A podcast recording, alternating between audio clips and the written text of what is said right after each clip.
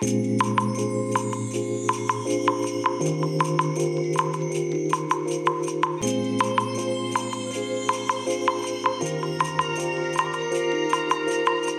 いおはようございます。本日はですね10月21日金曜日でございます。車の中の気温は13.5度ですね、えー、それではね本日も行ってまいりたいと思います、えー、今日の天気はですね快晴ですね、え、雲一つない青空が広がっておりますえーとそれでねまああのー、おそらく今日こそは公開できるかと思うんですが、ここしばらくね、ラジログの公開をちょっとずっとお休みさせていただいておりました。えー、とはいえね、収録はね、実はね、ちゃんとやってたんですよ。えー、まあね、えー、お休みの日はね、収録してませんでしたけども、えー、出勤日の日はね、毎朝こうやってね、車の中で収録はしていたんですが、なんかね、ネタがね、微妙なネタばかりでね、で、もうほとんど愚痴っぽいネタになってましたので、うんこれは公開してもしょうがないなってことでね、えー、公開しておりませんでした。なのでまあ久しぶりのね、えー、更新ということになるかと思います、え、ちなみに昨日の朝はね 10. 点何度だったっけな、えー、という感じでね、まあ、今日13度ですからね、あのー、昨日に比べるとまあ微妙に暖かくなったのかなというところなんですけども、ね、ようやくこの何て言うんでしょう夏のシーズンが終わってねえ冬に向かってるなというのがね、え実感として、え湧いてきてるというところでしょうかね。はい。えーと、それでね、まあ今日のネタなんですけども、えーと、昨日の夜ね、ちょっとツイートしたんですけど、今日はね、アクアリウムのお話をね、えー、させていただこうかと思うんですが、まあ最後までアクアリウムになるかどうかちょっと何とも言えませんけども、えーと、昨日ね、いろいろ動画を、アクアリウムの動画を見てましたら、ある商品があることに今更ながら気がつきましてでね急いでポチったんですけどね。えっ、ー、となので多分今日じゃなくて明日たぐらいの納品になるんじゃないかななんて思うんですけどね。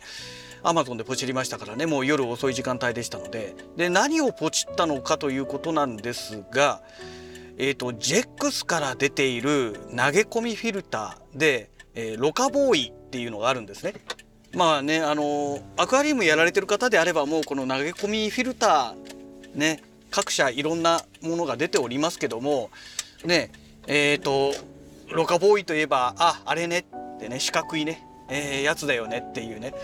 まあなんとなくピンとくるんじゃないかと思いますけども。でこのロカボーイの中に、えー、まあフィルターをね交換式のフィルターがありましてでまあこれがね当然ジェックスから販売されてるわけですよ。でメーカー推奨がね確かね1ヶ月だったっけな。1ヶ月で確か交換してくださいとかね、えー、メーカー推奨の交換期間っていうのがまあそんな感じなんですね。でまあね使い捨てのものですからお金かかるじゃないですかで前はね、えーと、このロカボーイのそのスポンジフィルターのそのスポンジの部分ですね、えー、をねあの露材を入れたりしてねやってたんですけどもどうしてもねこの露材を入れると外した時にバラバラバラってなっちゃいますから微妙だよねっていうね。でゴミもね結局ね露材だと細かくないじゃないですか粗いじゃないですか。だからゴミも何て言うんだろうまあそのろ過ボーイの中でね集めてくれないっていう。まあ本当にね生物ろ過だけになってしまいますからうんなんか微妙だよねっていうので結局またねあの消耗品のね、えー、このスポンジを使ってまあそのスポンジの中にはねあの活性炭とか入ってますからまあいいにはいいんですけどもなんかもっとうまい方法ないのかなってずっと思ってたんですよ。そうしまそうしましたらねようやくここで本題に入りますけどえっ、ー、と YouTube の動画見てたらね吹雪テトラさんのチャンネルかな、えー、見てましたらこのねスポンジフィルターの部分がですね、えー、このいわゆるアラメマットっていうんですかね？みたいな感じの、えー、スポンジでですねもう何回も繰り返し使えるね、えー、スポンジがねジェックスからね 販売されてたんですよ。しかもすごい安く。いやこれ買わない手はないだろうってことでね。あの早速ポチりました。えっ、ー、とね4個セットってことになってたんですけどもえー、4個セットとなってますが1つのこのえー、投げ込みフィルターの中に2個セットで入れるのでまあ基本的には2個入りというような考え方になるんですけどもそれでね400何十円かなまあ500円弱だったかな1個。あの1個っていうか1組ね。うん。ワンセットね500円弱で買いましたので、えー、それをね、まあ、2個ポチりましてね、えー、まあ2箇所使おうかななんて今考えてるんですけどね。でこれを使うことによってねあでちなみに商品名がねジェックスのねストロングフィルターん？ストロングスポンジか。ストロングスポンジっていうねもうそのまんまだろっていうようなやつなんですけどもまあこれをやることによってまあどうなるかっていうとその投げ込みフィルターの中にそのね穴目マットみたいなスポンジがえゴミを吸着してくれるわけですよ。まあ吸着っていうかねまあ捉えてくれるわけですよ。そうすることによってねあのゴミ取りができると。で、えー、ロカボーイの底面にはねあの大磯砂みたいな感じのちっちゃいね石が入ってますよね。だからまああそこで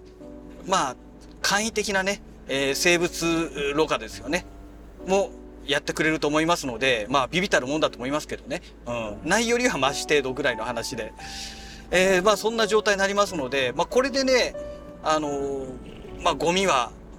取ってくれるんじゃないかなと。で何に使うのかっていうと90センチ水槽の方ですね。えー、90センチ水槽の方で今ロカボーイ S をね1個入れてるんですけども、まあ、これを2個にしてでやればいいかなって今思ってるんですよ。うん。まあ、これがまず一つですね。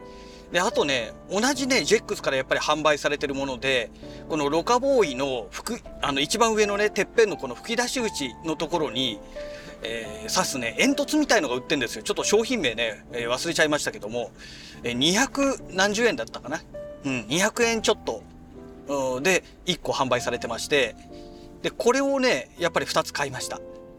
だ全部でね今回使ったのは1400何十円だかそのぐらいなんですけどね。うん、でまあこれを使うとどうなるかっていうと、えーまあ、今までねロカボーイから出てきたその空気エアーがねブクブクブクブクって上までこう行ってたんですけどもそのブクブクブクブクっていうのが、えー、この煙突によってね上まで、えー、なくなると。いうことなんですね。であとはその煙突をつけることによってえー、10%っていうことらしいんですけども要はロカボーイのその吸収する能力ですよね水を吸い込む能力が10%ほどねアップするらしいんですよ。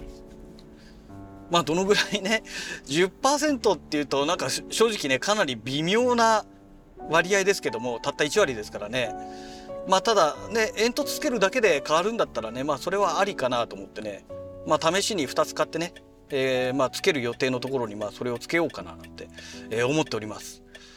ねあのー、やっぱりねこの90センチ水槽の中にはプレコがいますのでもうねすごいんですよ糞が半端ないんですよ糞の量が。で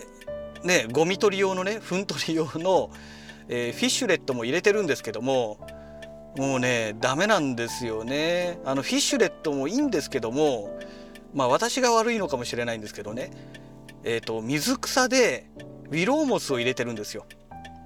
もう入れてるっていうかもう放置させてるっていう感じなんですけどね。でそのウィローモスがねあのね一つの塊になっててくれればいいんですけどマリモみたいな感じでね。なってればいいんですけどももうねバラバラになってね。で水流がありますからね。